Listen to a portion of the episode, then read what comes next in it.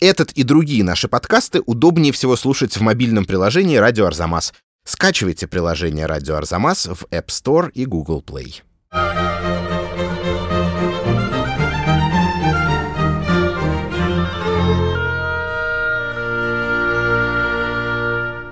Здравствуйте, меня зовут Лев Ганкин, и это подкаст о британской музыке, первый из целой серии материалов, которые мы на радио Арзамас и вообще в целом в Арзамасе собираемся в 2019 году посвятить британской музыке, самой разной, классической и неклассической, вокальной и инструментальной, старой и новой, легкой и сложной, и с помощью этих материалов понять, как она устроена, из чего она состоит. Мы делаем эту историю с отделом культуры и образования посольства Великобритании в Москве в рамках Года музыки Великобритании и России.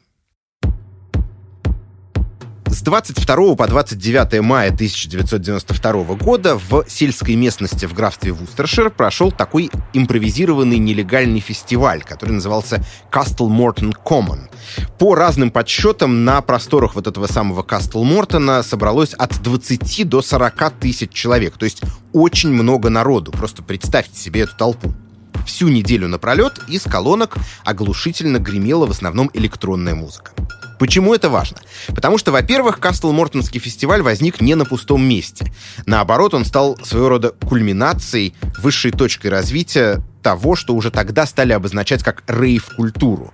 Ему предшествовало множество других подобных мероприятий, стихийных фестивалей под открытым небом или вечеринок на всю ночь в заброшенных промышленных ангарах и так далее и тому подобное. Но если там еще можно было закрывать глаза на массовость этого явления и говорить, что, мол, вот, танцевальная электронная музыка — это такое подпольное движение для горстки почитателей, то здесь так уже сделать не получалось. Просто по масштабу, по количеству людей, принявших участие в мероприятии, стало ясно, что это мощнейший культурный тренд, ценный для значительного количества граждан Великобритании.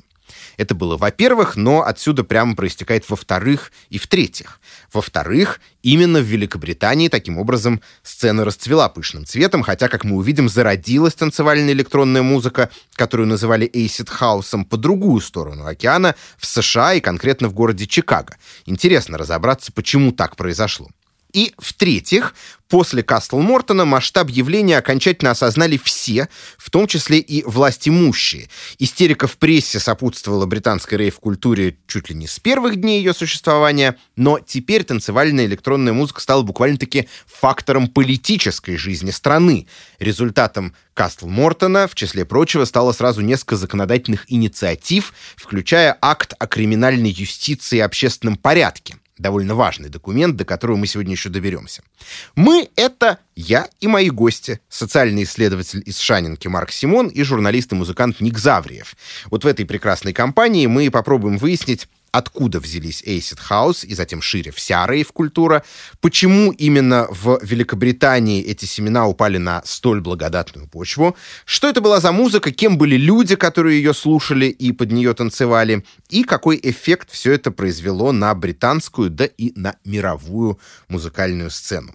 Марк, если ты не против, давай начнем с тебя. Вот эти 20 или 40 тысяч человек на фестивале Castle Morton Common, кем они были, откуда взялись? Но очень разные люди, потому что это был уже момент так называемой второй волны рейвов в Англии, и там объединились, собственно, revelers и travelers. так, давай поподробнее, кто это? Э, по-английски это вот, собственно, гуляки, э, которые приехали на рейв, и это тревелеры, это отдельная субкультура в Англии, которая существует с 60-х годов. Э, если совсем грубо это описать, то это хиппи, которые сознательно выбрали для себя номадический образ жизни. Они ездят на трейлерах по Англии, э, в общем, их образ жизни похож на цыган. Ник, скажи, пожалуйста, как, какая музыка звучала, например, на Кастл Мортонском фестивале? И вот, э, соответственно, Марк сравнил, э, например, рейверов, которые туда приезжали с хиппи, с субкультурами прошлого. Я так понимаю, что музыка была совсем другая. Да, музыка, конечно, была э, уже вот клубная электронная, скажем так. Это был, ну, вот в разных проявлениях хаос. То есть это вот такая вот первая генерация клубной электроники. Ну, здесь тогда нам, конечно, придется на мгновение остановиться и вообще пояснить, что такое хаос, может быть, с помощью, допустим, пары композиций и какого-то небольшого рассказа, чем он, собственно, отличался от, допустим, той же самой электронной музыки, ну, чуть более раннего периода, потому что это чуть-чуть другая уже, да, история, я так понимаю, с хаосом и со всем прочим, что ты упомянул. Ну, надо сказать, что клубная электроника, она начинается, конечно же, не с хаоса, она начинается скорее с диска. И постепенно от, из диска родился хаос, который родился в Соединенных Штатах и был скорее такой как бы музыкой гей-клубов в первую очередь. И в сущности, как, как появился хаос, это под диска для того, чтобы это звучало пожестче и как бы по, по современнее, была подложена драм-машина.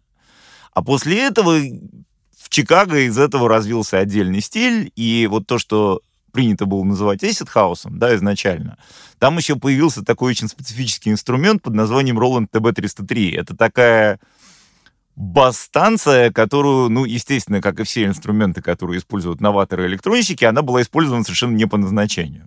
То есть она была придумана как инструмент автоаккомпанемента, э, совершенно не пошла, абсолютно провалилась в коммерческом смысле. За счет этого ее можно было купить очень дешево, а люди, которые делали электронную музыку, вообще практически вся новаторская музыка делается на дешевых железках, потому что это какие-то совсем такие как бы молодые нищеброды, которые идут в магазин и покупают то, что стоит дешевле всего. Вот это были вот роландовские драм-машины и бас-машины.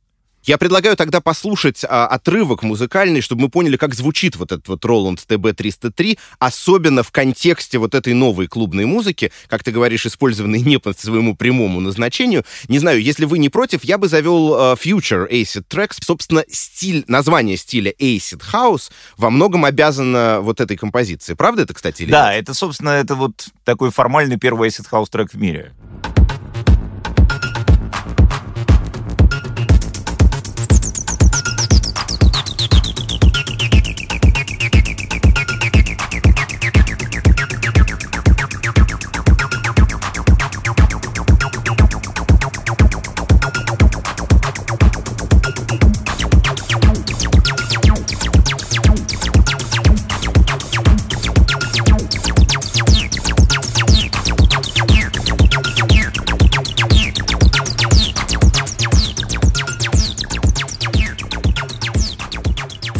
Future э, Acid Tracks. И, кстати, тут же есть еще один интересный момент, о котором, мне кажется, стоит прямо сейчас сказать.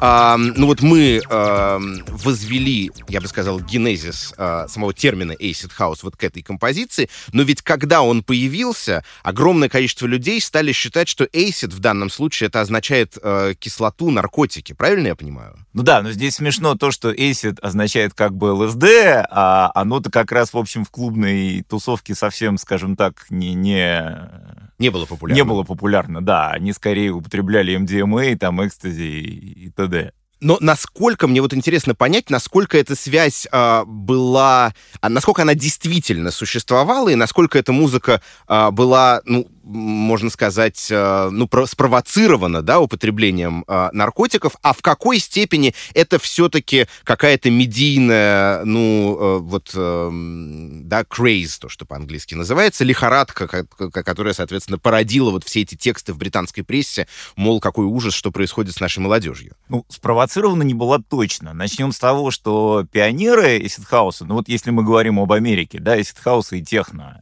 то есть люди из Детро- Детройта и Чикаго, они наркотиков не употребляли в принципе, они были, в общем-то, straight edger ами. И это были такие очень, так сказать, такие восторженные, идеологизированные люди, которые как бы к своему делу относились очень серьезно. Straight edger ы — это, я так понимаю, как раз люди, которые э, декларативно не употребляют никаких вот, ну, так, как бы субстанций, да, э, запрещенных, изменяющих сознание. Так? Да, именно. А экстази, конечно, сказалось на популяризации этого. То есть мы же говорим о рейве как о таком массовом феномене, и вот как бы массовая популярность такой, в общем, новаторской и совершенно необычной, совершенно не попсовой, в общем, недоступной для масс изначально, музыки, она, конечно, произошла под, под влиянием того, что все начали употреблять, и здесь наркотик э, сработал в качестве такого шортката, как бы. Раз уже об этом зашла речь, давайте послушаем отрывок трека продюсера Easy Posse и MC Kinky, который называется Everything Starts with an E. Дословно все начинается с буквы Е. Но от героев британской acid house сцены, конечно, не ускользал скрытый смысл заголовка, ведь буква Е символизировала не что иное, как экстази. Well, coming in strong, yes, coming in strong, DJ Long, J Long. Ha! Coming in strong, yes, coming in strong, DJ Long, J Long. Ha! Ah, L and an S and D coming in like love, sex and danger. Drop a top of V and make we rub up with that stranger. Now, bother vex your mind and feel say life is the rage. Back up on someone, love, make this fantasy one take. Ну, смотрите, я бы здесь разделил э, артистическую составляющую и, собственно, рейв как э, событие, да, как вечеринку. Э, понятно, что американские артисты, которые ее писали, да, они, как Ник правильно уже заметил, они не были да, зависимы от наркотического опыта. Но рейв как некий коллективный опыт, как ситуация эмпатии, как ситуация такой выплеск э, взаимной любви, да, безусловно, связан с э, этой субстанцией. Если вы, например, откроете книжку Саймона Рейнольдса, которая называется Energy Flash, вы увидите, что просто все введение посвящено э, там, философскому осмыслению того, что такое экстаз, э, преодолению каких-то барьеров, э, такому забыванию собственного эго, растворению в э, этой коллективной эйфории. Э, наверное, эти же эмоции можно испытать и не будучи под влиянием наркотиков, но это важное чувство, да, которое э, экстази провоцировало в Британии.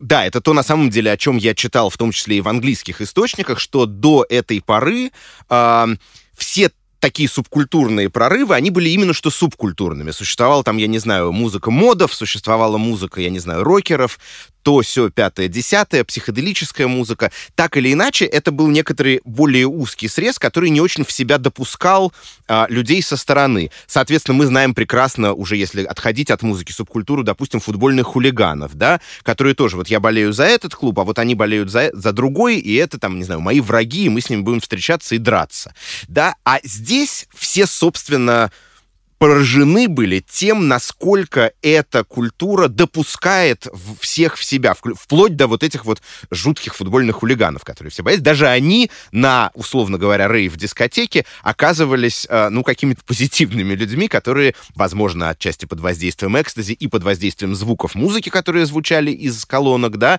которые вступали в какое-то такое эмпатичное, позитивное взаимодействие с теми, кто их окружал. И вот в этом, наверное, какой-то важный момент, который нельзя здесь упустить простить, мне кажется, этой всей истории. Ну, более того, 88-89 год э, действительно в этот момент был зафиксировано снижение уличного насилия, потому что когда в Лондоне Пол Оукинфольд открыл «Спектрум» после того, как он побывал на Ибице, и туда начали приходить футбольные фанаты, причем враждующих клубов, все ждали, что произойдет что-то страшное, но они там все братались, обнимались, и, в общем, э, интерес к, ну, вот такому участию в футбольном мобе, он снизился.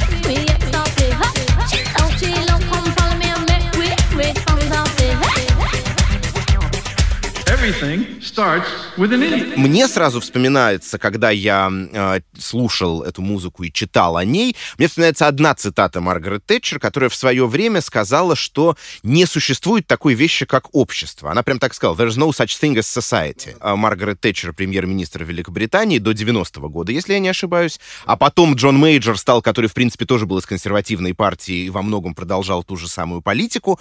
Являлось ли рейв-движение во многом ответом вот на вот это разобщение, которое, можно сказать, шло сверху, да, и вообще как взаимодействовала на философском каком-то мировоззренческом уровне а, вот вся эта новая молодежная жизнь с той повесткой, в, с тем фоном, да, на котором она развивалась и раскручивалась. Мне кажется, это очень противоречивая история. Есть, э, опять же, романтически настроенные левые исследователи, которые считают, что рейв, безусловно, был, э, ну, то, что называется, контргегемонической силой, которая оспаривала порядок новых правых, создавала э, солидарность между людьми разных национальностей и разной сексуальной ориентации.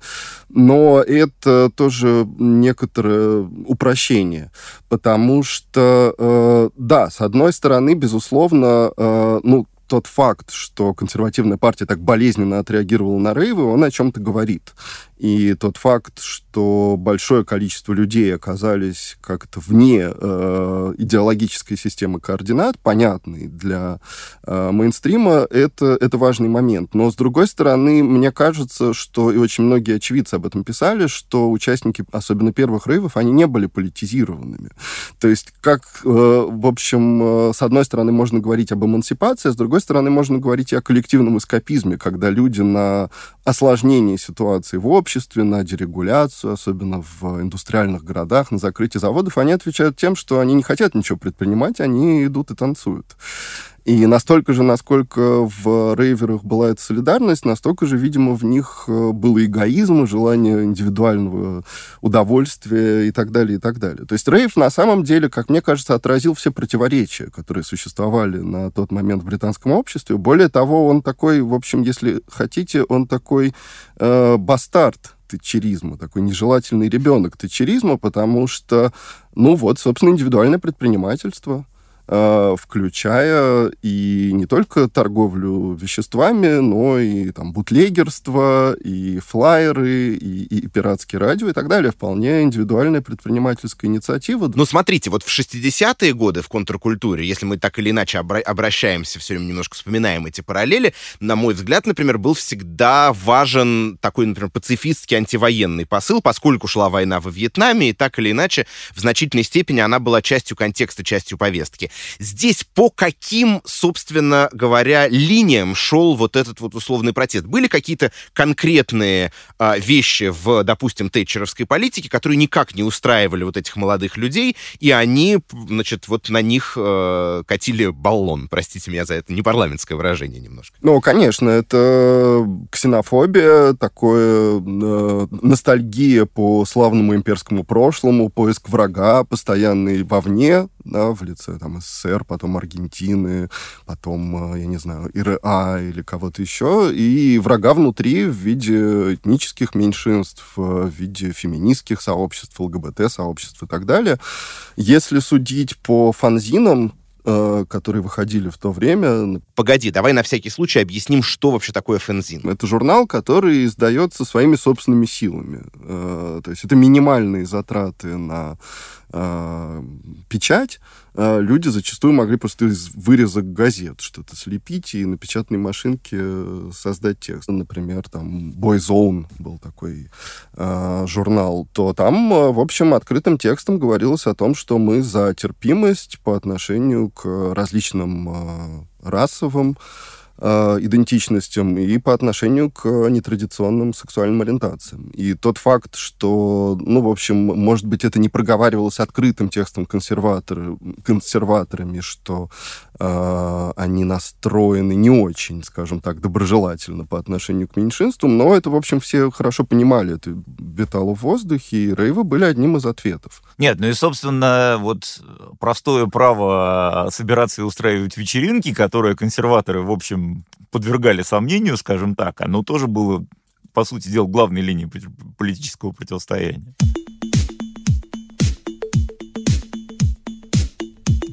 Если мы пока еще останемся в, допустим, в 80-х годах, а, то я, конечно, хотел спросить, про идеологию мы немножечко сказали, про философию, про мировоззрение, про политику. Настало время чуть-чуть сказать про музыку. Что, собственно говоря, звучало на вечеринках, а, в клубах 80-х годов, а затем, может быть, и вот в Кастл-Мортоне? И менялась ли вот эта саундтрек, вот эта звуковая дорожка а, рейв-вечеринок за вот эти, предположим, там 5, 6, 7 лет? Да, менялось очень сильно. Вообще, надо сказать, что одно из главных свойств клубной электроники в период, ну, там, с 85 по, наверное, да, в общем, может быть, даже и по наше время, это то, что как бы за два года может смениться четыре тренда.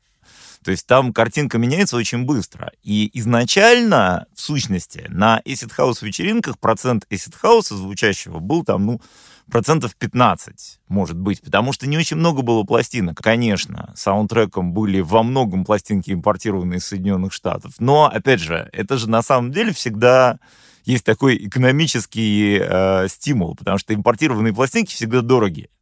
И диск-жокеи не могут себе позволить их покупать массово. Поэтому местные продюсеры, местная сцена всегда поднимается на том, что есть запрос просто на, на дешевые местные пластинки. Точно так же, как итало-диско в свое время возникло, по большому счету, из-за низкого курса лиры, точно так же, как и британский Acid House, он возник, потому что были диджеи, и они хотели это играть. И часто они это играли даже не с э, пластинок, потому что их не успевали печатать, а прямо с кассет. Так что местной музыки, вот, по крайней мере, в 88-м появилось очень много, и в отличие от Соединенных Штатов, она сразу попала в чарты.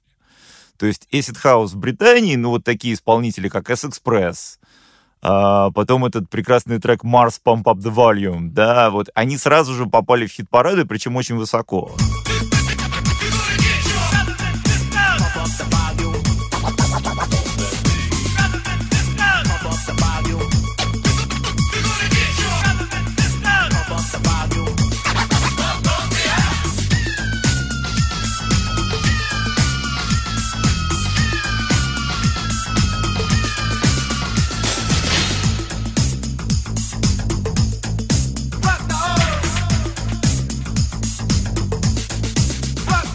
Целом, это музыка, которая сделана электронным способом из во многом чужого вот source material, да, из чужих источников, э, из каких-то обрывков, отрывков. Отсюда мы взяли бита, отсюда мы взяли там аранжировку. Просто хочу понять, правильно ли я понимаю непосредственно метод ее производства. Да, надо сказать, что главным инструментом э, электронщика в конце 80-х был сэмплер. То есть это такой инструмент, в который можно загружать свои звуки. И здесь, опять же, с одной стороны, у этого есть причина, ну, это действительно действительно такая новаторская штука, потому что сэмплеры в тот момент недавно появились.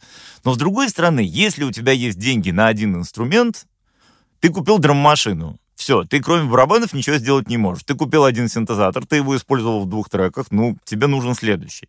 А сэмплер — это, в принципе, универсальная вещь, то есть он и драм-машиной может побыть, и бас-линия, и вокал можно в него загрузить и так далее. Поэтому вот в этом смысле совершенно такая характерная вещь, это тоже один из первых вот больших хитов того времени, проект Bomb the Bass, Beat This. В нем, если я не ошибаюсь, не сыграны ни ноты, то есть он вот целиком собран как такая аппликация. Five.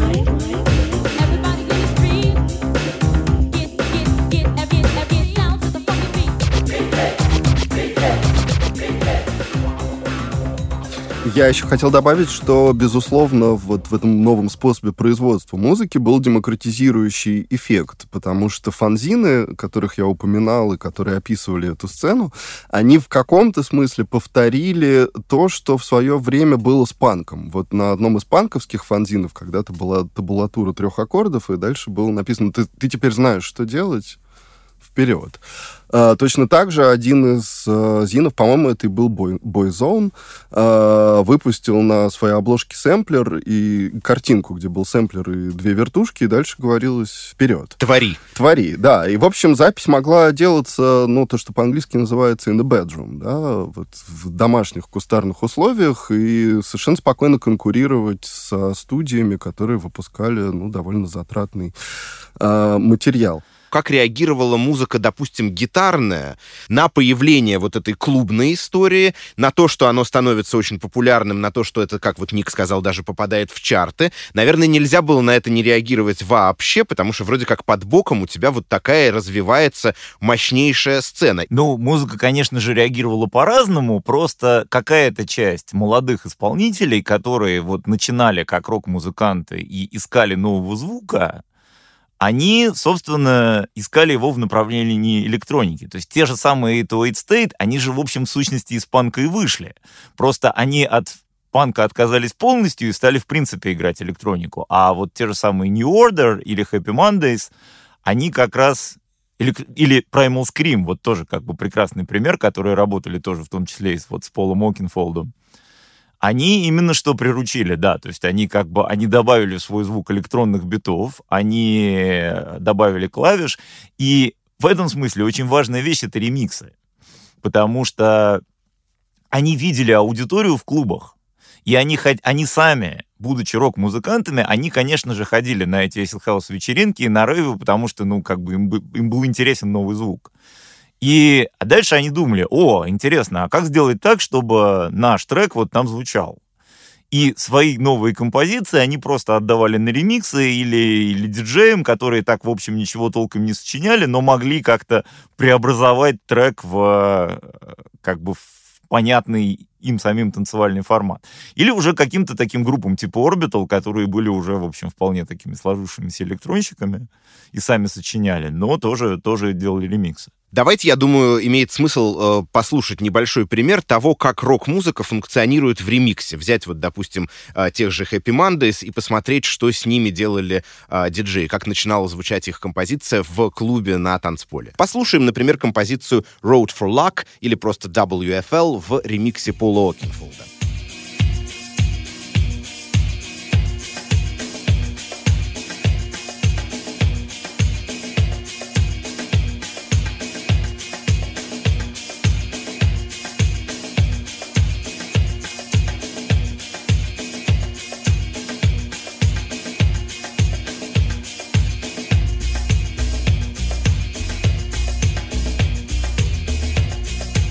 Окенфолд был на, на Ибице, я так понимаю, не он один. А, здесь мне все-таки кажется, что это важно как-то проговорить, что, с одной стороны, у нас для появления этой музыки в Британии есть, конечно, американские источники, пластинки, которые привозились, но, с другой стороны, есть еще и вот эта балиарская волна, которую а, мне не хочется, чтобы мы за, как бы проглатывали, да, это заговаривали. Давайте скажем об этом. Собственно, есть такой официальный день рождения Acid в Британии это момент, когда Пол Окенфолд и несколько его друзей в, 80, в августе 87 года поехали на Ибицу отмечать, собственно, день рождения Пола. И они там тусовались неделю и слушали вот ту музыку, которая там играла. В частности, диск-жокея по имени Альфредо.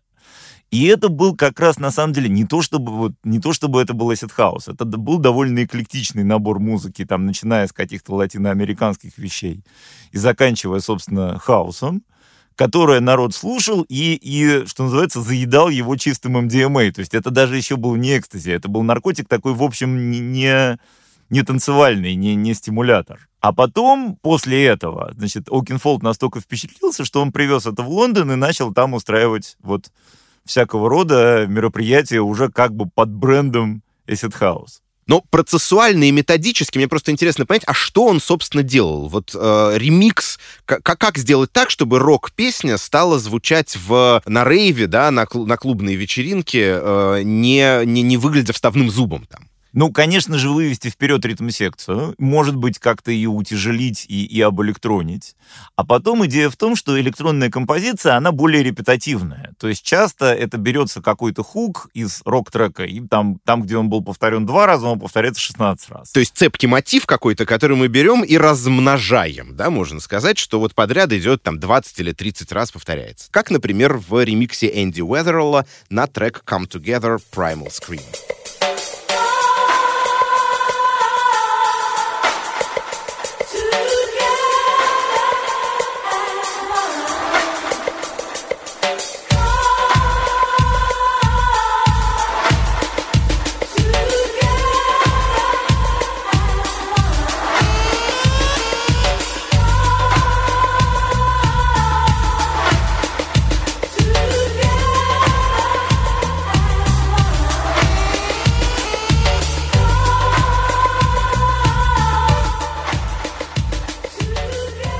При этом тут надо вспомнить, что на самом деле технология ремикса, она, конечно же, появилась э, не, не в эпоху рейва. То есть это еще ямайские продюсеры делали в 70-е годы с регги-треками.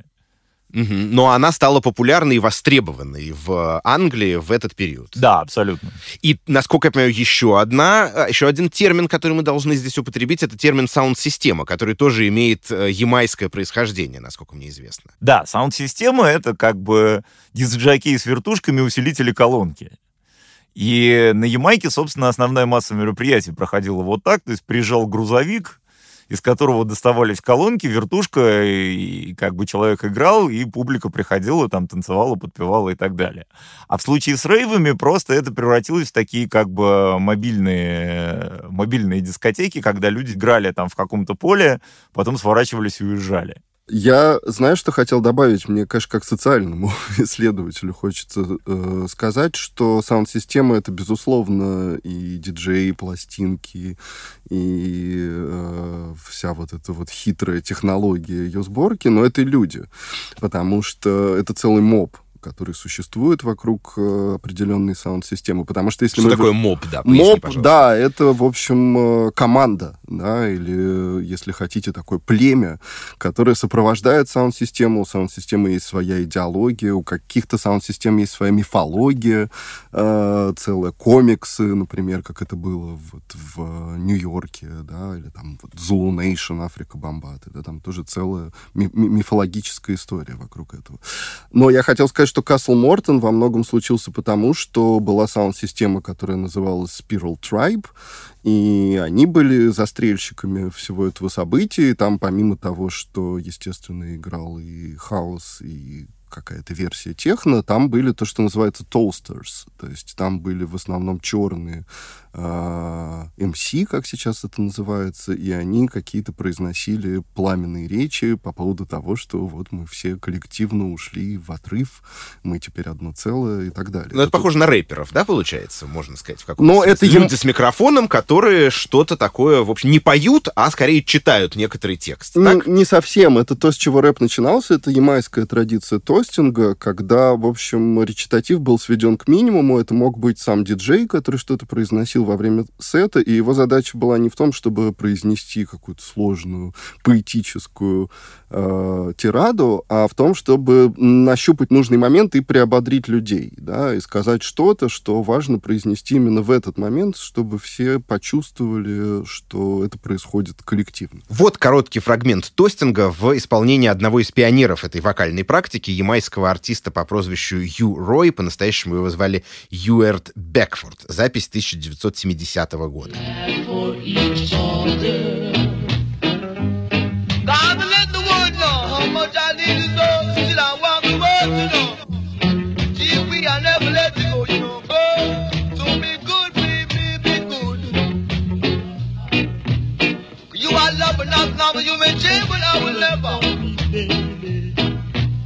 Me, for I love no other one but you.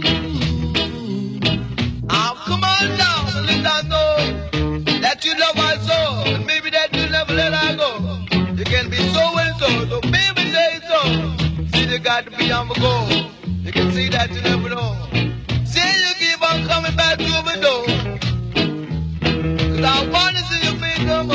Если мы говорим про контркультуру 60-х, про психоделию, то мы сразу представляем себе в голове некоторый стиль, там, не знаю, пестрые картинки, плакаты, а, условно говоря, такая же пестрая одежда с флуоресцентными какими-то частями и так далее, и так далее. Вот здесь мы можем сказать, что какая-то визуальная идентичность, узнаваемая, была у этого направления. Во-первых, это были всякие перуанские пончо, которые почему-то были очень популярны на Ибице. Потом их стали переносить в качестве принтов на футболки. Но вообще это было целое поветрие в Лондоне устроить, вот это называлось балиарский стиль, да, балиарскую вечеринку посреди зимы особенно прийти, как будто ты, значит, на Ибице, в футболке, в кепке э, танцуешь и так далее. Но, опять же, э, нельзя, вот в отличие от какой-то другой субкультуры, нельзя определить четкие стилистические маркеры. Скорее, их можно было отрицательным образом определить, вот как рейвер никогда не оденется.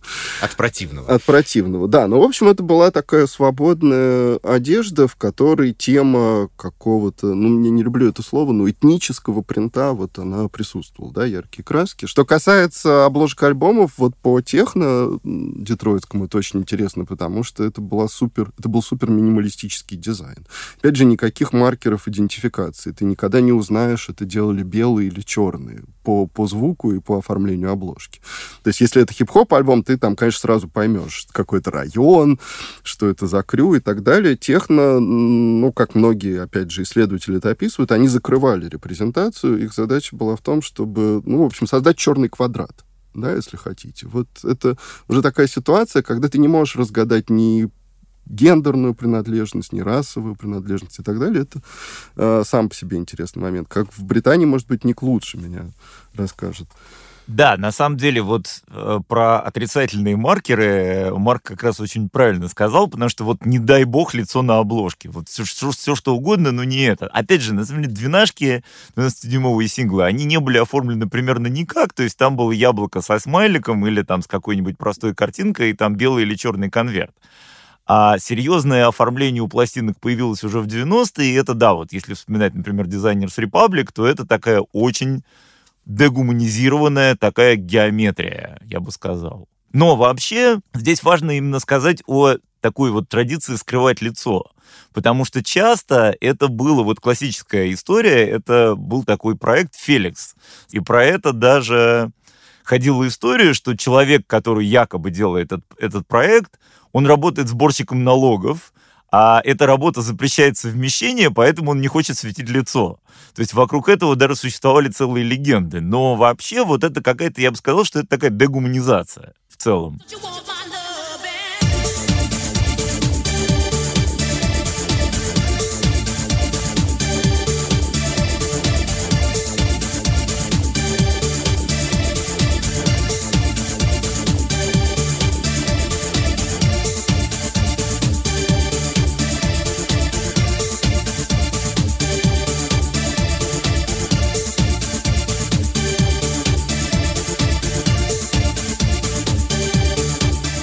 Теперь, вот после того, что мы узнали, например, про музыку, про визуальный стиль, про философию, идеологию, мировоззрение а, всей этой культуры, я хотел бы вернуться к тому, что было после Кастл Мортона, к закручиванию гаек, к ужесточению а, и к тому, что привело в конечном итоге в 94 году, насколько я понимаю, вот к этому знаменитому а, акту криминальной юстиции. Я был бы признателен, если бы кто-то из вас рассказал а, чуть поподробнее нашим слушателям, а, что это такое и что он, собственно, запрещал.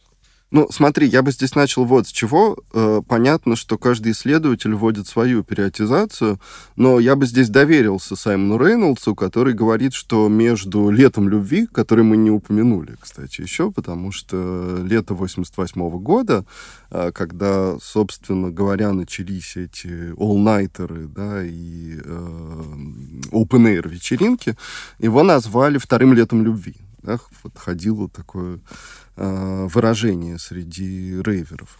А, вот Рейнольдс выделяет первый период с 88 по 90 год, а потом он говорит, что была некая цезура, когда, ну, во-первых, из-за полицейского давления эти вечеринки начали сворачиваться, во-вторых, э, там еще есть смешной момент, который тоже, наверное, надо упомянуть.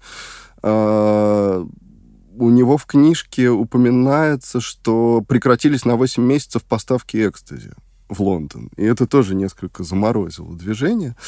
А вторая фаза уже была 91-92 год, который выкатился на Касл Мортон, и она была политически, как мне кажется, чуть более радикальной, потому что Spiral Tribe, которых я упоминал, они выстраивали свою философию таким образом, что вот мы против э, платных вечеринок, мы хотим э, бесплатные фестивали, А причем они опять же возрождали традицию хиппийских бесплатных фестивалей, потому что, например, в Стоунхендже, да, 70-х годов есть бесплатный э, фестиваль, они приезжали на Гластонберри, чтобы, опять же, вот, протестовать против того, чтобы были дорогие билеты, устраивать альтернативные э, значит, сцены и так далее. И э, Касл Мортон был идеологически, ну, в общем, таким жестом сквотерского движения, да, вот этих тревелеров, то есть людей, которые сознательно дистанцируются от коммерции и хотят что-то делать принципиально коллективное, бесплатное и так далее. И этот момент, как мне кажется, тоже спровоцировал власти, потому что если с частными предпринимателями еще можно договориться, то вот со сквотерами ты не договоришься никак. Ну и да, после Касл Мортона начал обсуждаться этот акт криминальной юстиции и паблик-кода еще он назывался, да, публичного порядка, где была пятая часть этого акта, направленная непосредственно против сквотеров, против тревелеров и так далее. То есть, опять же, там вводилось э, ужесточение за любые а, нелегальные мероприятия. Но и чуть шире у полиции появлялись просто беспрецедентные, опять же, полномочия по прослушке телефонов, по вторжению в э, пространство вечеринки, по слежке и так далее, и так далее. В общем, э, времена, которые, ну, э, напоминают, да, самые такие страшные авторитарные проявления политических режимов. Мы здесь на самом деле не упоминаем третьего игрока. То есть э, мы говорим о, с одной стороны, таких вот э, идеалистах-рейверах, которые делают бесплатные мероприятия, а с другой стороны мы говорим о э, власти, которая это прикрывает. Но на самом деле коммерческие рейвы, так называемые, они ведь делались не честными предпринимателями, они были очень криминализированы. То есть в связи с, опять же, с популярностью наркотиков, в связи с тем, что рейв стал большим бизнесом, э, за это взялись как бы местные бандюганы. По вот этому самому акту криминальной юстиции общественного порядка, да, запрещалось собираться э, там сколько человек, не помню, больше там какого-то количества человек и слушать музыку, основанную на повторяющихся звуковых биениях ритмических. Там очень смешная формулировка. Рейвом считается собрание больше ста человек, подзвученная музыкой, которая характеризуется э, последовательностью повторяющихся битов. То есть рейву, наконец, дали законодательное определение, с тех пор все узнали, что это такое. Ну и, соответственно, раз запретили, то э, эти все большие э, рейвы, по крайней мере, нелегального толка, происходящие в, где-нибудь в поле, благополучно скончались. Так или не совсем? Не совсем, потому что были guerrilla parties, да, вот эти вот партизанские вечеринки. И да, вот из э, а, организаторов Касл Мортона 13 человек село, но, с другой стороны, вокруг этого возникла аура романтизма, ажиотаж, значит, их называли новыми Sex Pistols, вокруг них крутилась пресса, были защитники э, этого движения, и вот тут как раз началась фаза самозахватов, в этом был, конечно, дополнительный риск, но это был момент, когда люди нарочно приходили и отстаивали свое право на то, чтобы собираться и устраивать вечеринку, за что могли жестоко поплатиться. В этом смысле, конечно, очень характерный был протест музыкантов, которые записывали треки, в той или иной степени протестовавшие против э, этого закона. У группы Outecker, например, вышла пластинка под названием «Анти-EP», которая была из трех треков, из которых два были очень репетативные, а третий, наоборот, был намеренно нерепетативный. То есть там каждый следующий ударный квадрат не повторял предыдущий.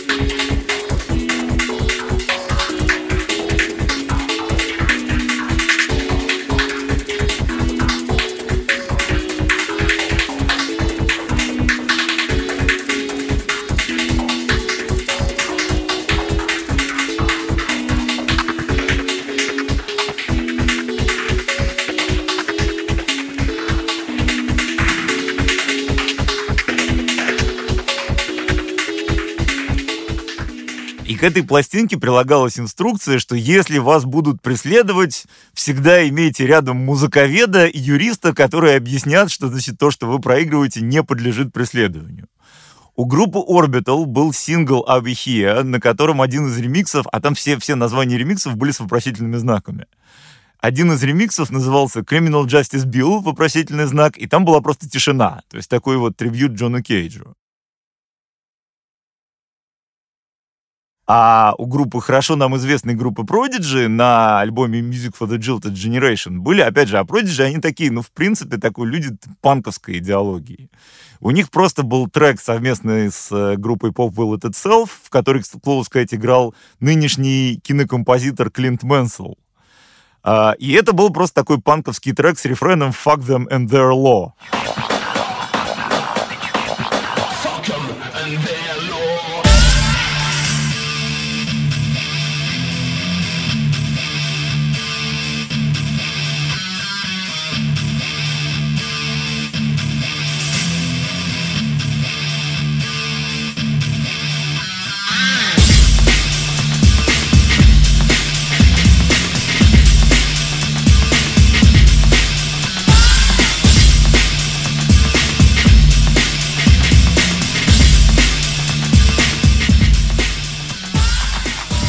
Поскольку Prodigy — это имя, которое, название, которое, очевидно, знакомо большему количеству людей, чем иные другие, о которых мы говорили за сегодняшнюю программу нашу, за сегодняшний подкаст, я хотел спросить, каково их место, вот место групп типа Prodigy, Chemical Brothers, например, да, которые вроде бы тоже выросли из вот этой вот э, рейверской acid house сцены, каково их место в ее истории? Ну, э, я бы здесь разделил Prodigy и Chemical Brothers, потому что у Prodigy есть очень ранняя фаза. Они ведь образовались в 90-м году, и они такие, в общем, кровь и плоть так называемого британского хардкора. То есть это на самом деле такая очень интересная и чисто английская ветвь вот этой вот рейв-музыки, которая такой брейкбит, которая основывается как раз на сэмплах, на как бы на рваных ритмах и так далее. Поэтому в этом смысле Prodigy как раз такие большие новаторы. Другое дело, что они от этого потом сделали шаг именно в сторону такой более, как бы, более массовой, более коммерческой и более роковой музыки.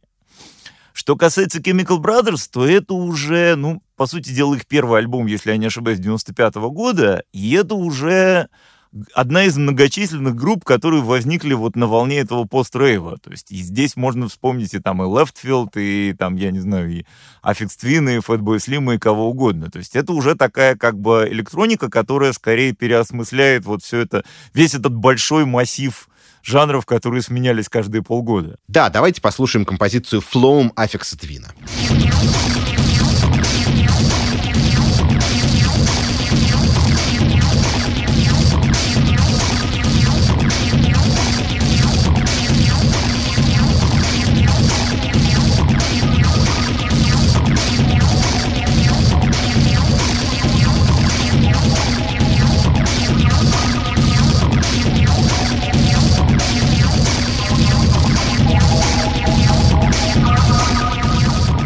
Но так или иначе это говорит нам о том, что э, несмотря на вот это политическое противостояние, несмотря на противодействие со стороны властей, э, как бы музыкально вся эта история совершенно на этом не закончилась, а продолжалась в том или ином виде.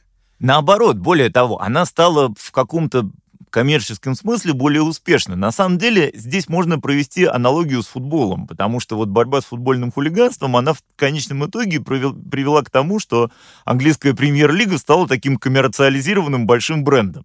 И с музыкой отчасти произошло то же самое. Конечно, андеграунд не умер но какая-то часть электронщиков, они вышли в такой вот, они стали мировыми звездами, то есть они начали собирать стадионы. И Prodigy и Chemical Brothers, безусловно, одни из них. И Голди, кстати сказать, вот надо вспомнить, это тоже человек, который вышел из такого хардкор-подполья и в какой-то момент стал такой звездой, причем не только музыкальной, но и медийной.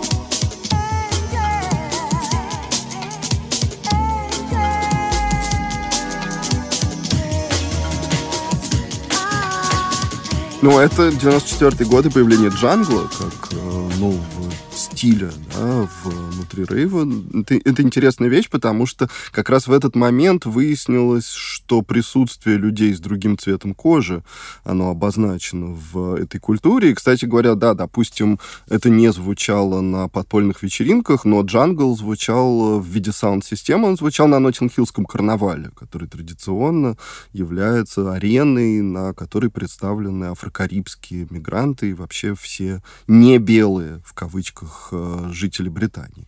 Поэтому с музыкальной точки зрения, да, это момент, который дал толчок для развития новых новых направлений. Ну и плюс к тому, насколько я понимаю, в том же самом 94 году, когда был принят этот самый акт, о котором мы говорим, по-моему, то ли, то ли в 94 то ли в следующем 95 году э, Orbital оказались на Гластонберри. То есть, соответственно, с одной стороны, есть за, некоторые запреты и так далее, но с другой стороны, вполне мейнстримовые институции, каковым является фестиваль Гластонберри, которому уже на тот момент было много-много лет, и э, это, ну, такой, в общем, рок-фестиваль с э, известным на весь мир именем, да, э, начинает принимать в себя и не в виде вот этих самозахватов, когда ты приехал туда с саунд-системой, воткнулся куда-то и, значит, играешь, да, а в, на абсолютно легальных основаниях выходцев из вот этой клубной электронной тусовки. Но это бесило, с другой стороны, людей, которые все это зачинали, потому что это превратилось, опять же, в рок-концерт на стадионе, когда есть диджей, как рок-звезда, и толпа, которая стоит и внимает ему.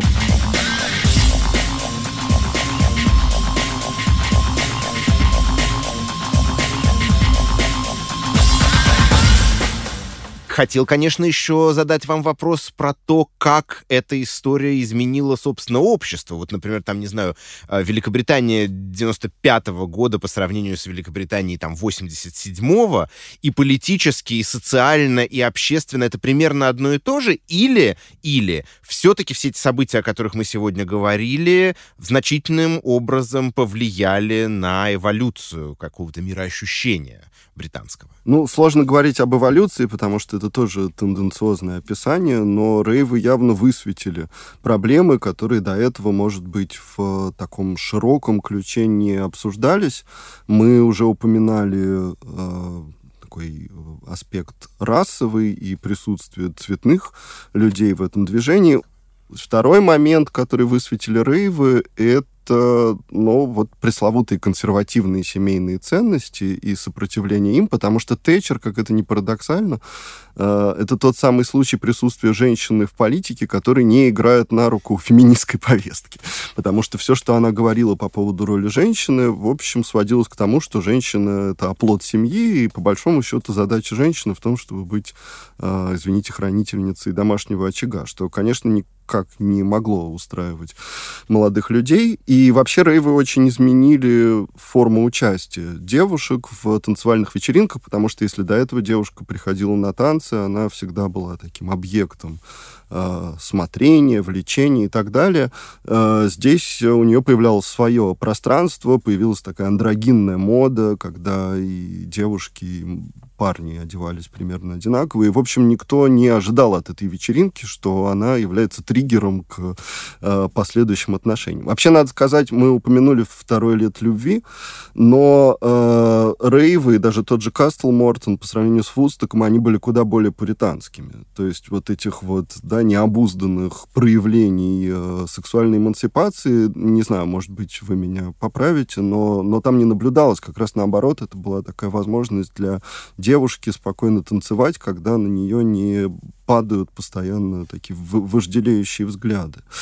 То есть, да, безусловно, мы можем говорить о рейвах как о моменте женской эмансипации с одной стороны, но с другой стороны, если мы посмотрим на количество исполнительниц и артисток, которые э, эту музыку делали в конце 80-х годов, мы увидим, что, не знаю, может быть, процентов 5. Но вообще, если говорить о том, насколько рейв изменил общество или, или просто это совпало, это, мне кажется, ну вот как, как с роком и сексуальной революцией. То есть просто, ну вот конец 80-х, начало 90-х, это было время очень во многом революционное именно в плане вот как бы в плане пришествия технологий вот в какую-то повседневную жизнь. То есть мы не понимаем, это рейв, рейв изменил или интернет. Но то, что это произошло одновременно, это, в общем, ну, вещи связанные.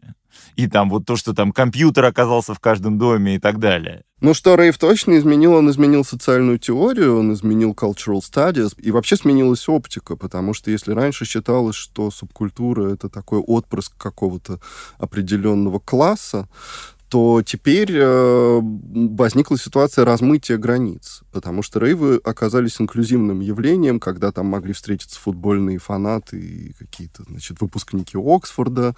Э, кроме того, это было размытие гендерных стереотипов и так далее, и так далее. Э, поэтому понадобилась новая оптика, понадобились новые понятия, появились вообще другие пространства, куда пришли социологи и антропологи, и, в общем, после этого произошло, произошел поворот к изучению, скорее, club culture. Club как пространство, не э, пространство, которое не представляет определенное сообщество, а пространство, где встречаются между собой очень э, разные люди и там завоевывают э, свой субкультурный капитал. Ну и хотелось бы закончить э, на чем-то, что непосредственно связано с музыкой. Импортируется ли этот саунд, этот звук, эта идеология из Великобритании в другие страны, вот там, не знаю, в Америку, в Россию, обратно на Ибицу, куда угодно? Безусловно, импортируется. Если мы сейчас посмотрим просто, например, на лайнапы крупных фестивалей и посмотрим на то, откуда хедлайнеры, если мы говорим об электронике, то я бы сказал, что процентов 70 из них будут британцами. То есть это вот там, это Prodigy, это Chemical Brothers, это, это Orbital, которые все время где-то играют, это ну, опять же, как бы, и это на самом деле и молодежь, это и весь дабстеп, который вот последний, и пост-дабстеп, и все вот с этим связанное, да, то есть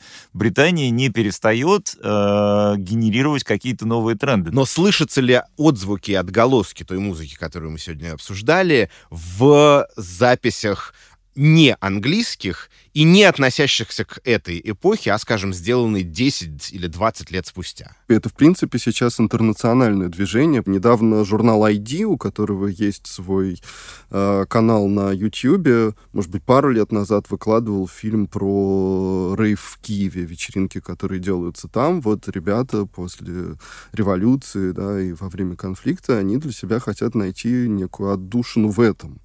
А, опять же, Грузия, да, опять же, фестиваль Outline, который должен был состояться в России и, и был закрыт. А, ну, конечно, мы должны быть чувствительны по отношению к контексту, но в известном смысле они рифмуются с Британией конца 80-х. Я хочу напомнить, что это был только первый подкаст из довольно большой серии, которую мы запланировали на 2019 год, а, посвященной разным а, ликам, можно сказать, британской музыки. Сегодня а, для вас работали Лев Ганкин и мои гости Ник Завриев, музыкант и журналист, и социальный исследователь из Шанинки Марк Симон. Спасибо вам большое. Над этим выпуском также работали редактор Анна Шур, выпускающий редактор Ирина Калитеевская, фактчекер Надежда Богданова, звукорежиссер Николай Антонов, расшифровщик Надежда Хацкевич. Мы благодарим студию «Чемоданов Продакшн» и Дэниела Дилана Рея.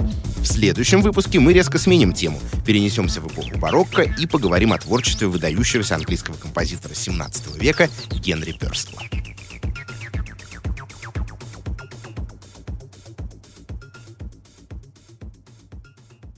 Если вам понравился этот подкаст, поставьте ему оценку и напишите, что именно вам понравилось, а что, может быть, хотелось бы улучшить. Благодаря вам о нас узнает больше слушателей. От хора до хардкора и другие наши подкасты удобнее всего слушать в мобильном приложении «Радио Арзамас». Установив его и оформив подписку, вы получите доступ ко всем подкастам, курсам и другим аудиоматериалам Арзамаса, в том числе тем, которых вы не найдете больше нигде. Скачивайте приложение «Радио Арзамас» в App Store и Google Play.